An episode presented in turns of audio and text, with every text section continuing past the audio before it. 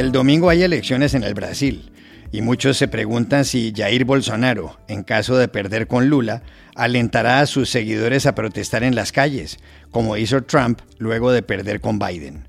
Hablamos ayer con Brian Winter, director de America's Quarterly.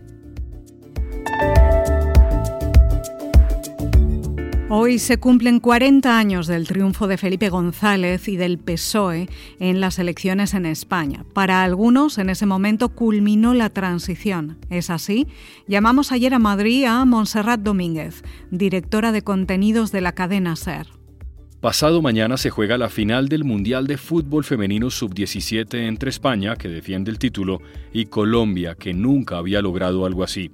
¿Qué significa este partido? Carolina Castellanos de RCN Radio nos dio las claves desde Bogotá.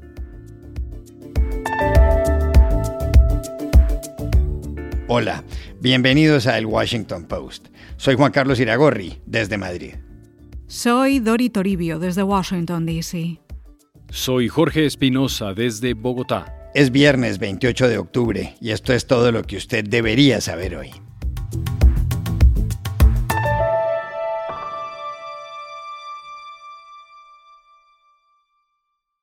Este domingo, es decir, pasado mañana, se lleva a cabo la segunda vuelta de las elecciones presidenciales en el Brasil. El presidente derechista Jair Bolsonaro busca continuar en el cargo. Su rival, el expresidente Luis Ignacio Lula da Silva, quiere desbancarlo. Bolsonaro tiene 67 años, Lula 77. En la primera vuelta, el 2 de octubre, Bolsonaro obtuvo el 43,2% de los votos y Lula cinco puntos más, el 48,4%. Muchos sondeos se equivocaron. Las últimas encuestas favorecen a Lula. La de Datafola, que se conoció ayer, le da al expresidente el 49% y a Bolsonaro el 44%. El rechazo al actual presidente se mantiene en el 50%. Esta noche habrá un debate entre los dos. El último. No se sabe si los números cambien. Entre los brasileños hay una gran división de opiniones. Una estudiante, Victoria Martins, le dijo a la agencia Reuters en Río de Janeiro, Voto por Lula porque Bolsonaro ya no da para más en el poder. No hay más que esperar de él. Es negacionista y antidemocracia. Meu voto é no Lula e é porque não dá mais Bolsonaro no poder. Não tem como mais negacionista e antidemocracia. Por otro lado, César Guedes, que es conductor, dijo que con toda seguridad votará por Bolsonaro. Según él, el presidente cambiará nuestro país en 2023, aseguró. Bolsonaro, segurança. Bolsonaro 2023 vai mudar o nosso país. Un asunto preocupante es que el presidente Bolsonaro ha cuestionado varias veces el sistema electoral de su país. Lo hizo, por ejemplo, el 19 de julio ante 70 embajadores extranjeros. Bolsonaro dijo que el sistema no es confiable porque no se puede auditar y que él lo que quiere es que haya transparencia en los comicios para que gane el que reciba más votos. No era un sistema confiable porque es inauditable. É impossível fazer uma auditoria em eleições aqui no Brasil. O que eu mais quero, por ocasião das eleições, é a transparência. Porque nós queremos que o ganhador seja aquele que realmente seja votado. Ese tipo de declaraciones hace temer a algunos que, si Bolsonaro pierde, argumente que hubo fraude y aliente a sus seguidores a protestar como hizo Donald Trump el 6 de enero de 2021, tras haber perdido en noviembre de 2020 ante Joe Biden aquí en Estados Unidos. A Lula también le preocupan las declaraciones que ha dado Bolsonaro. Hace cuatro días el expresidente dijo que, si gana, espera que Bolsonaro tenga un momento de sensatez, levante el teléfono y lo llame para aceptar el resultado. Olha, eu espero que eu ganhando as eleições, ele tenha um minuto de sensatez, pega o telefone e me telefone aceitando el resultado de la elección. espero que le fale eso. ¿Hay riesgo de un 6 de enero en el Brasil por estas elecciones? Llamamos ayer en Nueva York a un especialista en ese país, Brian Winter, director de America's Quarterly. El riesgo de un 6 de enero brasileño siempre fue alto y creo que ha aumentado en los días finales de la campaña. Eh, te explico por qué. Bolsonaro tuvo un buen desempeño, o, por lo menos mejor que lo esperado, en la primera vuelta el 2 de octubre. Después parecía tener un impulso, eh, recibió apoyo de varios gobernadores importantes y también hubo algo en el aire en Brasil que sugería que Bolsonaro estaba creciendo. Pero ahora ha sufrido varios reveses en la recta final de la campaña y ahora él y sus apoyadores han vuelto a usar el mismo lenguaje que usaron en meses anteriores. El hijo de Bolsonaro, Flavio, un senador, dijo el miércoles que estamos viendo el fraude más grande jamás visto. Bolsonaro también volvió a cuestionar las instituciones brasileñas, diciendo que tiene todo el sistema judicial en contra y los medios también. Y ahora, para un norteamericano que sigue Brasil muy de cerca, todo esto suena muy familiar y no es coincidencia. Eh, Bolsonaro y su entorno sinceramente creen que a Trump le robaron la elección del 2020 y ellos han pasado más de un año tratando de preparar el terreno para también cuestionar el resultado, caso que sea necesario, levantando dudas sobre la integridad del sistema electoral y quejándose constantemente de los cortes. Y mira, yo veo posible todavía que Bolsonaro gane el domingo, pero si pierde, yo sí creo que va a tratar de hacer algo. Yo no creo que Bolsonaro tenga el apoyo necesario en el Congreso, la justicia, el empresariado y la comunidad internacional para realmente reverter un resultado adverso, pero sí me parece que podría inducir a sus apoyadores a actos violentos y gritar fraude. Y eso también, como hemos visto en los Estados Unidos, deja un gran daño, cicatrices que quedan y afectan la salud de nuestras democracias. Para concluir, yo creo que nos esperan días muy tensos en Brasil.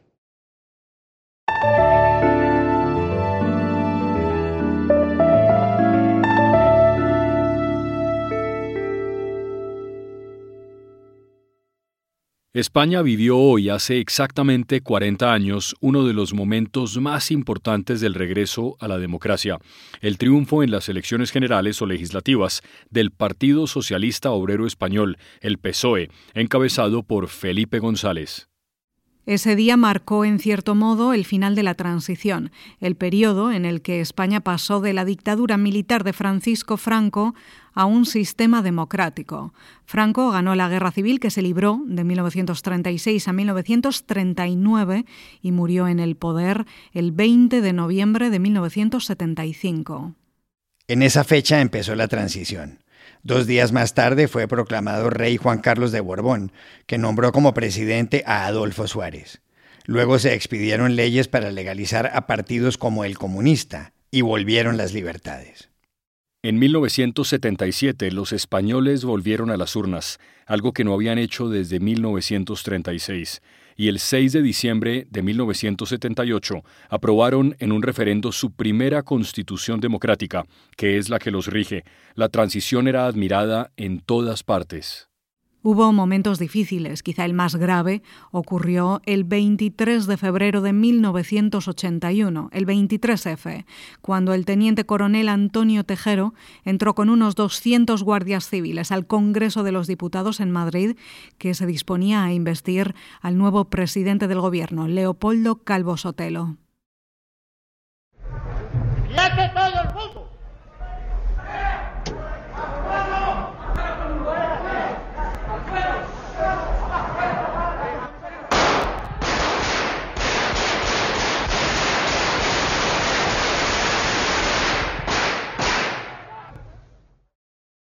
El rey Juan Carlos desautorizó el intento de golpe, Tejero fue a parar a la cárcel y la joven democracia se salvó. Calvo Sotelo, ya en el poder, se dio cuenta de que no contaba con respaldo parlamentario para gobernar y convocó elecciones anticipadas. Los comicios se celebraron un día como hoy, el 28 de octubre de 1982. Estaban en juego los 350 escaños del Congreso de los Diputados. Al final, el PSOE consiguió más de 10 millones de votos, es decir, 202 curules, mayoría absoluta. González habló tarde. A estas alturas de la noche, de acuerdo con los datos que se han dado a conocer, está claro que el Partido Socialista Obrero Español ha obtenido el respaldo mayoritario del pueblo español en esta elecciones.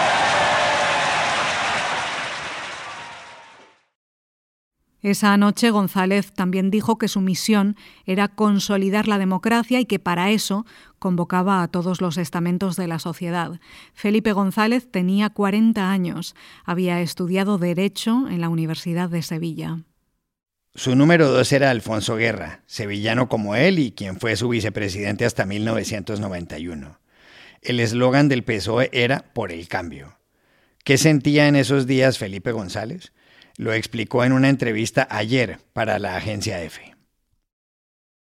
A mí yo lo que me sentía era abrumado por la responsabilidad.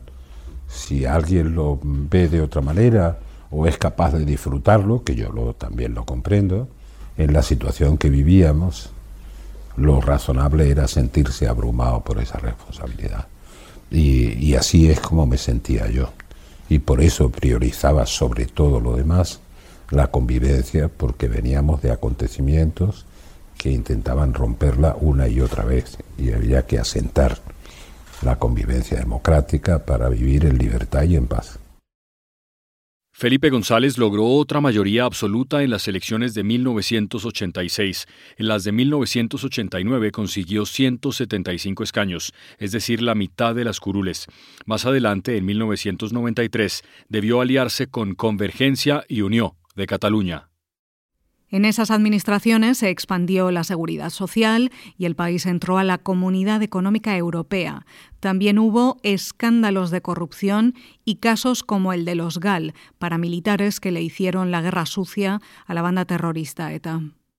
González gobernó hasta 1996, cuando el PSOE fue derrotado en marzo por el Partido Popular, conservador, el PP, cuyo líder era José María Aznar. Aznar fue investido presidente del gobierno el 5 de mayo. González estuvo en el poder más de 13 años. Pero, ¿qué significó la victoria de Felipe González y el PSOE hoy hace 40 años en España? Llamamos ayer a Madrid a la conocida periodista Montserrat Domínguez, directora de contenidos de la cadena SER. Para comprender la contundente victoria socialista en España del año 82 hay que entender varias cosas. Primero, que el país estaba empezando a sentirse cómodo y confiado en la democracia recién estrenada, pero que todavía tenía sus riesgos.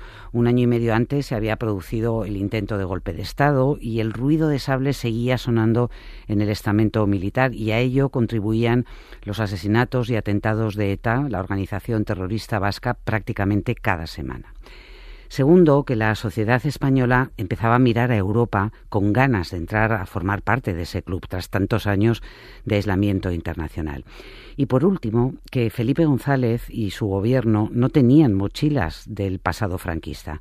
Eran jóvenes, eran intelectualmente potentes y representaban una socialdemocracia dispuesta a modernizar el país y a reforzar un estado de bienestar con tres ejes clarísimos, educación, sanidad y pensiones, y claro, con la consiguiente reforma fiscal. Contaron con una complicidad de los sindicatos y tuvieron la inteligencia de no espantar al capital. Y en definitiva, mm, creo que supieron sintonizar con un país efervescente en lo social y en lo cultural. Es verdad que su lema de campaña fue por el cambio y pocas veces un eslogan político ha conectado tan bien con los anhelos de una sociedad.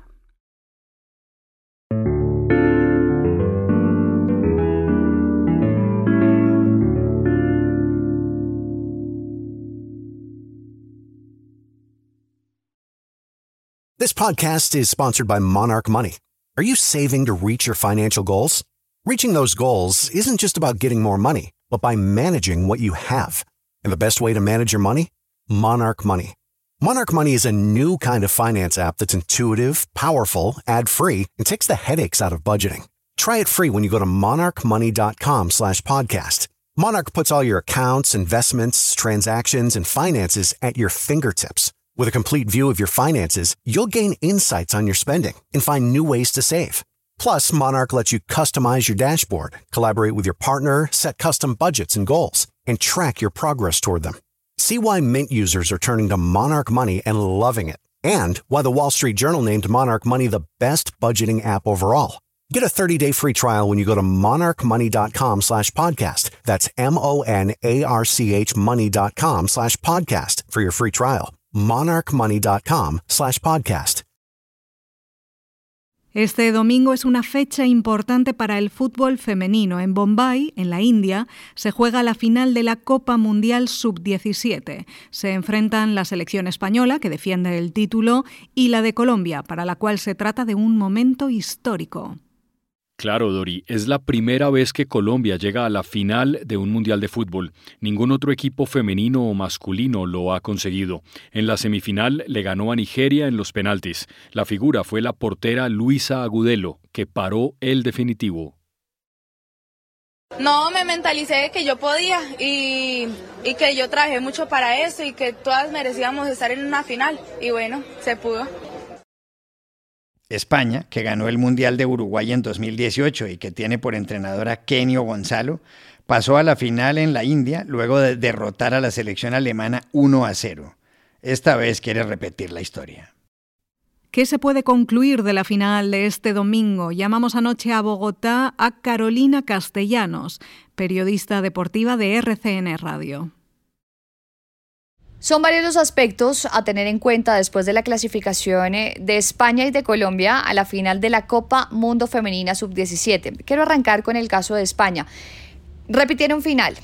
Quieren repetir título, porque recordemos son las vigentes campeonas, y esto solamente es el reflejo de cuando hay un proyecto real, una apuesta real, una idea real para desarrollar el fútbol femenino. Estas elecciones que vienen siendo protagonistas en diferentes categorías y que además están nutriendo de talento diferentes clubes de esa misma liga, de la primera Iberdrola, hablando específicamente del caso, por ejemplo, del Barcelona, que viene siendo protagonista en la escena internacional y que además ya tiene un título, como el de la Liga de Campeones. Así que cuando hay una apuesta real, cuando hay una idea real para dar desarrollo al fútbol femenino, pasan estas cosas.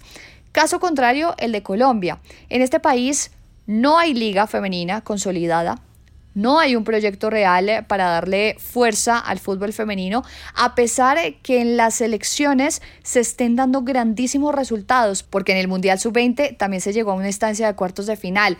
En la Copa América, la categoría de mayores fue subcampeona, enfrentando a la siempre potencia Brasil se llega a torneos internacionales como la Copa Libertadores también siendo protagonistas, pero los clubes y los directivos no están haciendo una apuesta real para el fútbol femenino. Así que siento que esta clasificación de Colombia a esta final del mundo es un grito de las mujeres futbolistas pidiendo garantías, pidiendo mejoras en el trato para que obviamente siga dando desarrollo y para que obviamente sigan dándose estas clasificaciones a la final. Recordemos una de las grandes referentes es Linda Caicedo que estaría uniendo a estos dos países porque según varios rumores estaría interesando a clubes del fútbol español como el Valencia y el Barcelona que quieren tener a Linda Caicedo, que recordemos nominada a los premios Globe Soccer y también podría batir un récord importantísimo, primera futbolista en la historia del fútbol que en menos de dos años dispute tres mundiales de categorías distintas. Esto nunca antes visto. Así que esta jugadora podría estar uniendo a estas dos selecciones. Ahora esperemos la final, por supuesto, entre España y Colombia.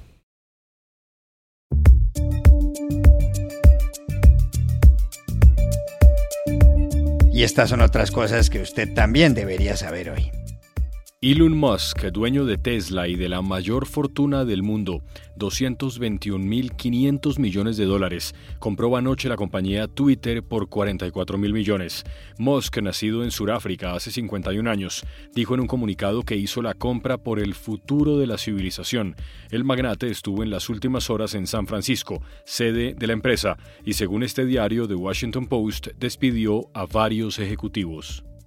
En Bolivia, varios representantes del departamento de Santa Cruz, donde ha habido protestas toda la semana por el aplazamiento del censo, se reunirán hoy con el presidente Luis Arce para discutir la posibilidad de realizarlo en 2023 y no en 2024. Según ellos, si se reconoce el aumento en el número de habitantes del departamento. Santa Cruz tendría más escaños en la Cámara de Diputados y recibiría más dinero de los impuestos nacionales.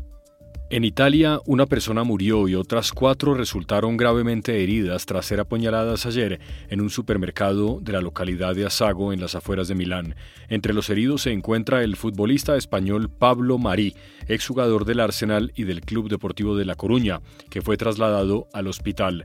El atacante de 45 años entró al establecimiento el jueves por la tarde, agarró un cuchillo de los estantes y comenzó a atacar a los clientes. Mató a un cajero del supermercado y después fue detenido. Y aquí termina el episodio de hoy de El Washington Post, El Guapo. En la producción estuvo John F. Burnett. Por favor, cuídense mucho. Y pueden suscribirse a nuestro podcast en nuestro sitio web, elwashingtonpost.com, seguirnos en nuestra cuenta de Twitter, arroba el post, y también nos encontrarán en Facebook buscando el Post Podcast. Chao, hasta la próxima.